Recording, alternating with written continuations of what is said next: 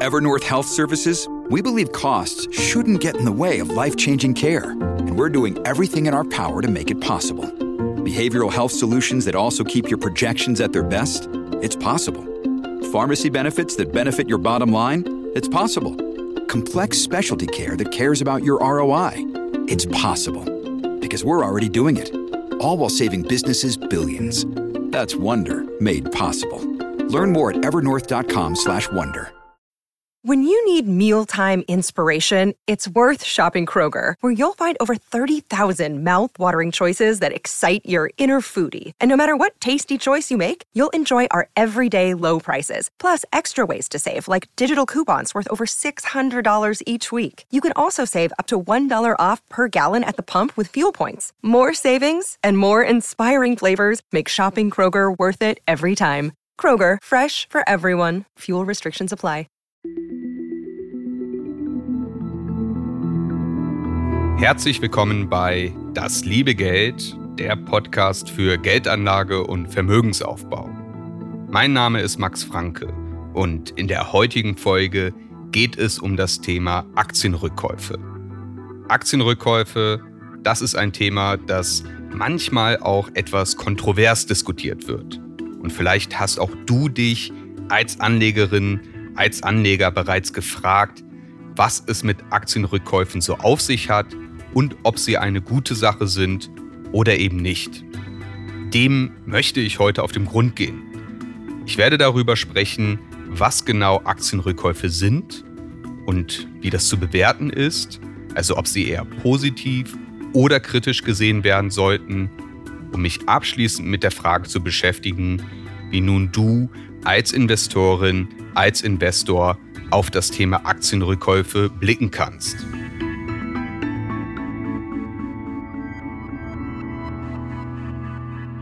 Aktienrückkäufe sind genau das, was der Name suggeriert. Nämlich ein Unternehmen kauft seine eigenen Aktien am Aktienmarkt zurück. Wenn ein Unternehmen Aktien zurückkauft, dann sind weniger Aktien des Unternehmens im Markt. Das bedeutet, durch den Aktienrückkauf steigen der Gewinn, die Dividende, also sofern eine Dividende gezahlt wird, und der Stimmrechtsanteil pro Aktie bei den verbliebenen Aktien. Das wiederum macht die verbliebenen Aktien attraktiver. Wenn sich Gewinne, Dividende und Stimmrechte auf weniger Aktien verteilen, dann sind diese mehr wert. Oder anders dargestellt, die Anzahl der Aktien eines Unternehmens multipliziert mit dem Aktienkurs ergibt die Marktkapitalisierung des Unternehmens. Das meint den Betrag, mit dem der Markt das Unternehmen bewertet. Und wenn es weniger Aktien des Unternehmens gibt, die Bewertung des Unternehmens aber unverändert bleibt, dann steigt der Aktienkurs der verbliebenen Aktien. Also die Idee ist, dass der Aktienkurs durch einen Aktienrückkauf steigt. Und damit sind wir beim Thema, warum Unternehmen Aktien zurückkaufen. Als Aktionärin bzw. Aktionär auf Englisch Shareholder, bist du Anteilseigner des Unternehmens, dessen Aktien du besitzt. Die gehört also ein Teil des Unternehmens. Das Management des Unternehmens, das ist von den Aktionären, den Anteilseignern damit beauftragt, das Unternehmen zu führen und auch den Wert für die Aktionäre zu steigern. Das Stichwort ist Shareholder Value. Shareholder Value ist ein zuweilen etwas emotional aufgeladener Begriff. Zum Beispiel, wenn der Shareholder Value über alles andere gestellt wird und ein Unternehmen sich gegenüber Beschäftigten oder der Umwelt unethisch verhält, um den Shareholder Value zu maximieren. Das ist eine größere Debatte, die ich in dieser Folge nicht führen kann. Nur so viel, wenn ich von Shareholder Value spreche, dann meine ich keinen Wildwest-Kapitalismus, bei dem sich Unternehmen und Aktionäre auf Kosten aller bereichern. Ich meine die Verpflichtung des Managements, ein Unternehmen gut zu führen und Mehrwert für die Anteilseigner, also die Inhaber des Unternehmens, zu schaffen. Wenn ein Unternehmen Aktien zurückkauft, Dann reduziert sich die Anzahl der im Markt befindlichen Aktien. Der Gewinn je Aktie wird erhöht, der Aktienkurs steigt und damit wird der Shareholder Value erhöht. Ein weiterer Grund für Aktienkäufe ist die Rückführung von überschüssigem Kapital an die Aktionäre. Was meine ich damit? Ein Unternehmen hat Kunden, denen es Produkte oder Dienstleistungen verkauft. Und idealerweise erzielt das Unternehmen damit einen Gewinn. Der Gewinn ist notwendig, um das Geschäft am Laufen zu halten. Also um Mitarbeiter zu bezahlen, Materialien einzukaufen, die eigenen Produkte zu bewerben etc. Der Gewinn wird aber ebenso für die Zukunft des Unternehmens verwendet, also für Anschaffungen und Investitionen. Vielleicht muss eine neue Maschine finanziert werden oder es wird in ein neues Produkt investiert oder in einen neuen Markt expandiert. Auch das kostet Geld. Und die Frage ist, was mit dem überschüssigen Geld passiert. Also dem Geld, das nach Abzug der operativen Kosten, zum Beispiel für Löhne, für Anschaffungen und Investitionen übrig ist.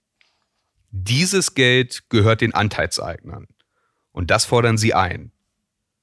Und das Unternehmen hat nun zwei Möglichkeiten, dieses Geld den Aktionären zukommen zu lassen.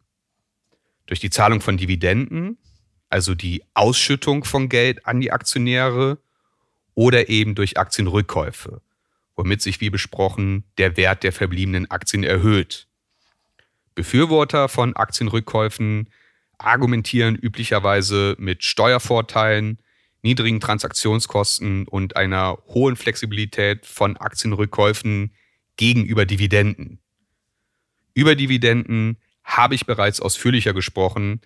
Das kannst du in Folge 20 über Tipps für Dividendenjäger nochmal nachhören. Ein dritter Grund für Aktienrückkäufe wäre es, am Aktienmarkt Selbstbewusstsein auszustrahlen. Das Management ist der Meinung, dass sich das Unternehmen den Aktienrückkauf leisten kann, da es die dafür notwendigen finanziellen Mittel nicht anderweitig benötigt. Überhaupt erwartet man für die Zukunft eine sehr gute Entwicklung des Unternehmens, in deren Folge der Aktienkurs und somit die Marktkapitalisierung steigen werden. Das Management sendet die Botschaft an den Markt, wir halten unsere Aktie für unterbewertet, der Kauf unserer Aktie ist eine hervorragende Möglichkeit, unser überschüssiges Geld einzusetzen. Und dieser dritte Grund kann valide sein. Das ist zugleich aber auch ein Punkt, der zuweilen kontrovers diskutiert wird. Damit sind wir bei den Argumenten, die gegen Aktienrückkäufe sprechen können.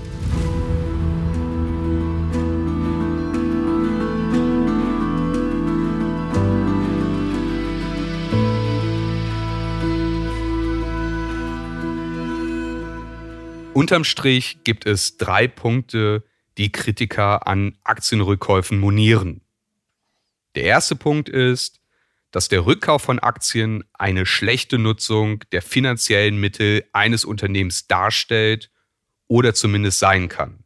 Dabei wird kritisiert, dass Aktienrückkäufe keinen Mehrwert für das Unternehmen schaffen, aber begrenzte Ressourcen verschlingen. Was für A ausgegeben wird, steht für B nicht zur Verfügung. Also die finanziellen Mittel für Aktienrückkäufe könnten an anderer Stelle fehlen. Wenn das Unternehmen Geld für Aktienrückkäufe ausgibt, könnten Dinge wie die Rückzahlung von Schulden vernachlässigt werden. Notwendige oder auch vielversprechende Investitionen werden vielleicht nicht getätigt oder es wird an Forschung und Entwicklung gespart, was dem Unternehmen langfristig schaden kann. Damit sind wir beim zweiten Kritikpunkt. Demnach stehen Aktienrückkäufe für kurzsichtiges Denken und nicht für langfristigen Werterhalt. Der Aktienkurs erfährt kurzzeitig einen Boost, aber die langfristige Perspektive des Unternehmens wird vernachlässigt.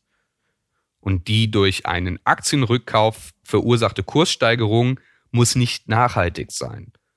Somit fließt Geld aus dem Unternehmen ab, der Shareholder Value wird aber gar nicht erhöht.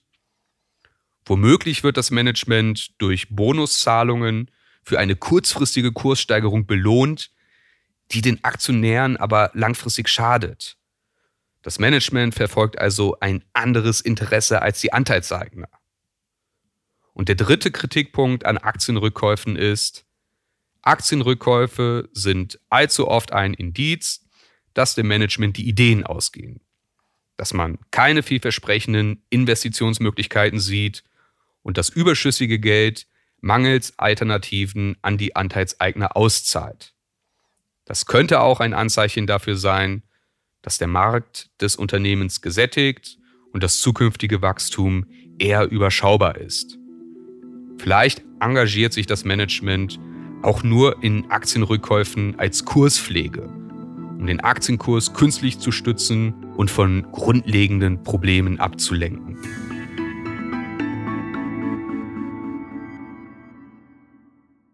Another day is here and you're ready for it. What to wear? Check. Breakfast, lunch and dinner? Check. Planning for what's next and how to save for it? That's where Bank of America can help. For your financial to-dos, Bank of America has experts ready to help get you closer to your goals. Get started at one of our local financial centers or 24-7 in our mobile banking app. Find a location near you at bankofamerica.com slash talk to us. What would you like the power to do? Mobile banking requires downloading the app and is only available for select devices. Message and data rates may apply. Bank of America and a member FDIC. Tja, was machen wir jetzt mit diesen Informationen? Sowohl Befürworter als auch Kritiker haben gewichtige Argumente auf ihrer Seite. Da betritt ein Held die Bühne, der uns in diesem Podcast schon öfters begegnet ist, Warren Buffett. Buffett ist ein großer Befürworter von Aktienrückkäufen unter bestimmten Umständen. Und seit den 80er Jahren hat er sich wiederholt in seinen berühmten Shareholder-Lettern, also den Briefen an seine Aktionäre, diesem Thema ausführlich und auch abwägend gewidmet. 1984 schrieb Buffett über sein Verständnis der grundsätzlichen Logik von Aktienrückkäufen. Und er stellte fest, dass wenn ein hervorragendes Unternehmen mit einem komfortablen Finanzpolster günstig bewertet ist und das Management kauft daraufhin die eigenen Aktien zurück, dann ist das aus Sicht der Anteilseigner eine gute Sache und kommt dem Shareholder Value zugute.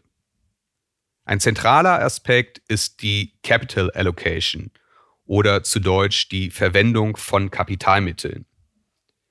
Buffett widerspricht der pauschalen Kritik, dass Aktienrückkäufe eine schlechte Verwendung von Kapitalmitteln seien und dass sie zukunftsweisende Investitionen und Übernahmen verhindern. Aus seiner Sicht geht es im Kern um den intrinsischen Wert des Unternehmens, also den Betrag, den ein Unternehmen wirklich wert ist. Kurz zur Einordnung, der intrinsische Wert besagt, was das Unternehmen rein rechnerisch wert ist. Dieser Wert kann vom Marktwert, also dem Wert, zu dem das Unternehmen an der Börse gehandelt wird, abweichen. Und den intrinsischen Wert gilt es zu steigern. Doch allzu oft treffen Manager schlechte Entscheidungen über die Verwendung von Kapitalmitteln und damit schaden sie dem intrinsischen Wert. Was meint das konkret? Ein gutes Unternehmen wird zwangsläufig mehr Geld generieren, als es für die Aufrechterhaltung des laufenden Geschäfts benötigen wird. Und dann stehen Manager vor der Entscheidung, was sie mit dem überschüssigen Geld machen.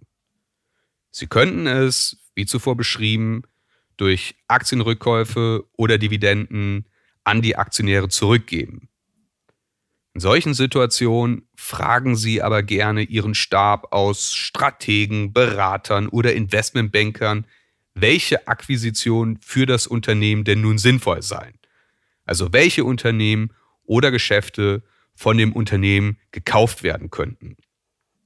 Laut Buffett sei das, als ob man seinen Innenausstatter fragt, ob man einen Teppich für 50.000 Dollar kaufen solle. Der findet die Idee natürlich großartig. Das Problem ist nun, dass viele Top-Manager da sind, wo sie sind, weil sie sind, wie sie sind. Damit meint er auch Charaktereigenschaften wie Angriffslust oder ein übermäßig großes Ego. Diese Eigenschaften können für einen Manager durchaus von Vorteil sein, sie sind aber nicht ungefährlich.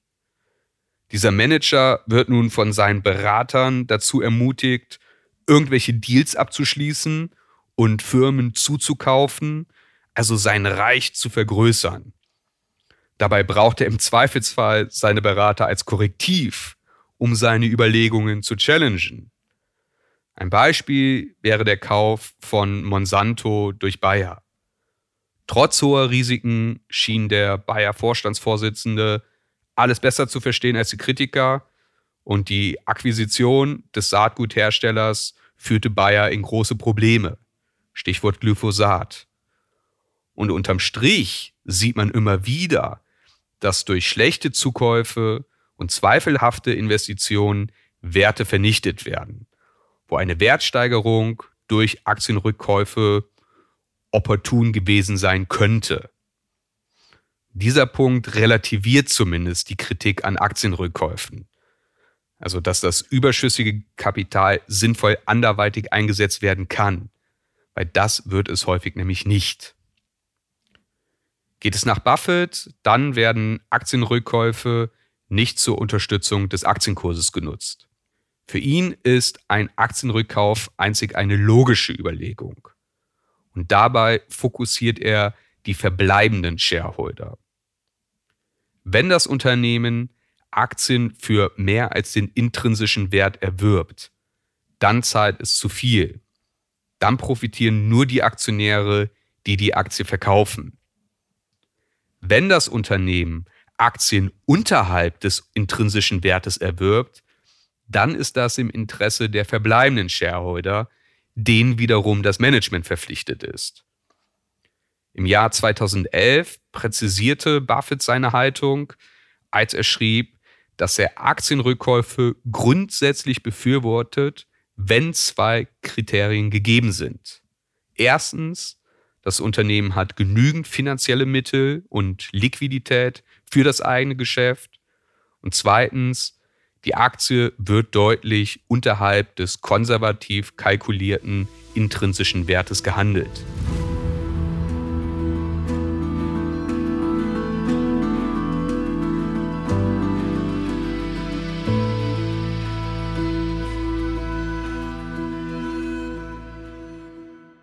2023 hat das Thema Aktienrückkäufe nochmal an Fahrt aufgenommen.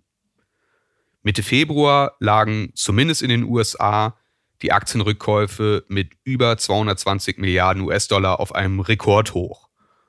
Und für das Gesamtjahr wird allein für den amerikanischen Index SP 500 ein Gesamtvolumen von über einer Billion US-Dollar erwartet, was ebenfalls Rekord wäre.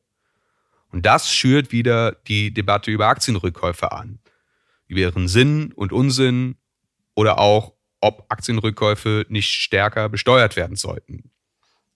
Natürlich gibt es Negativbeispiele für Aktienrückkäufe. 2007 kaufte Lehman Brothers eigene Aktien im Wert von 2,6 Milliarden US-Dollar zurück. Im ersten Halbjahr 2008 nochmal weitere knapp 1,5 Milliarden US-Dollar Sechs Monate später war das Unternehmen pleite. Doch Anekdoten helfen dir nur bedingt. Vielleicht hast du eine klare Haltung dazu, ob Aktienrückkäufe für dich als Anleger nun sinnvoll sind oder nicht. Vielleicht fällt dir die Bewertung auch nicht so leicht. Ich persönlich finde Buffets Logik für Aktienrückkäufe unterm Strich überzeugend. Wenn Aktien unterhalb des intrinsischen Wertes zurückgekauft werden, dann profitieren die bestehenden Aktionäre. Wenn der Preis zu hoch ist, dann ist dies zum Schaden der bestehenden Aktionäre, während ehemalige Aktionäre zu einem für sie guten Preis verkaufen konnten. Letztlich sind Aktienrückkäufe nur das Spiegelbild eines Aktienverkaufs durch ein Unternehmen. Wenn ein Unternehmen eigene Aktien zu einem niedrigen Preis verkauft, schadet dies den bereits bestehenden Aktionären, neue Aktionäre profitieren und umgekehrt. Und der Wall Street Journal Autor Jason Zweig, der hat es, wie ich finde, treffend zusammengefasst. Aktienrückkäufe sind weder schlecht noch gut. Sie sind ein Werkzeug. Genauso wie man mit einem Hammer einen Nagel in die Wand schlagen oder auch Schaden anrichten kann, können auch Aktienrückkäufe nützlich oder in den falschen Händen gefährlich sein. Wenn ein Unternehmen, in das du investiert bist, Aktienrückkäufe ankündigt, dann hast du als Investorin bzw. als Investor die Wahl. Du kannst im Unternehmen deine Aktien verkaufen oder du behältst sie. Es kommt wirklich auf die individuelle Situation des Unternehmens an, also auf die Bewertung und ob das Management das Geld anderweitig sinnvoll investieren kann. Wobei die Frage vielversprechender Investitionen oft kritisch zu bewerten ist. Nochmal Jason Zweig, der schrieb, man sollte nicht davon ausgehen, dass ein großer Batzen Geld kein Loch in die Taschen eines CEO brennt. Das ist, wie wenn man rohes Fleisch vor einem Löwen drapiert und davon ausgeht, dass es nicht verschwinden wird.